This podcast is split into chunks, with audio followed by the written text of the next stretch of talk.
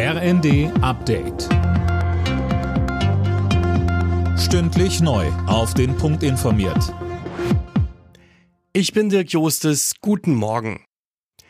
Der Einbau reiner Öl- und Gasheizungen in Deutschland soll schon ab dem nächsten Jahr verboten werden. Das sieht ein Entwurf aus dem Klimaschutzministerium vor, berichtet die Bild. Sönke Röhling, neue Anlagen müssen demnach zu mindestens 65 Prozent mit erneuerbaren Energien laufen. Ja, und das ist laut Experten nur mit Fernwärmeanlagen, Wärmepumpen und Biomassekesseln möglich, denn selbst wenn Solarthermie verbaut wird, kommt zum Beispiel eine Gasbrennwerttherme nicht auf so einen erneuerbaren Anteil. In der Koalition gibt es aber bereits Widerstand. Überraschung, die FDP will die Pläne nicht mittragen.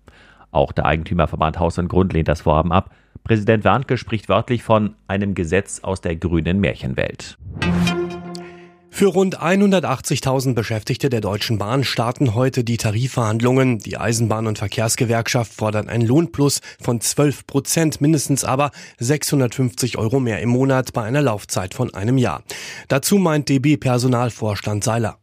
Diese 650 Euro würden für 90 Prozent unserer Belegschaft zutreffen. Das heißt also, allein diese Lohnforderungen sind umgerecht eigentlich 18 Prozent. Dazu kommen große Strukturforderungen, quasi die komplette Überarbeitung unseres Tarifvertrages und 57 Einzelforderungen mit einem Gesamtvolumen von circa 25 Prozent. Die EU und Großbritannien haben sich auf eine Reform des sogenannten Nordirland-Protokolls geeinigt. Das regelt den Warenverkehr für die britische Provinz, die auch nach dem Brexit noch zum EU-Binnenmarkt gehört. Die Einigung sieht Lockerungen der Zollauflagen zwischen Großbritannien und Nordirland vor. Lionel Messi ist erneut Weltfußballer des Jahres. Der argentinische Weltmeister erhielt die Auszeichnung der FIFA am Abend in Paris zum siebten Mal. Dabei setzte er sich gegen die beiden Franzosen Kylian Mbappé und Karim Benzema durch. Beste Fußballerin wurde die Spanierin Alexia Putellas.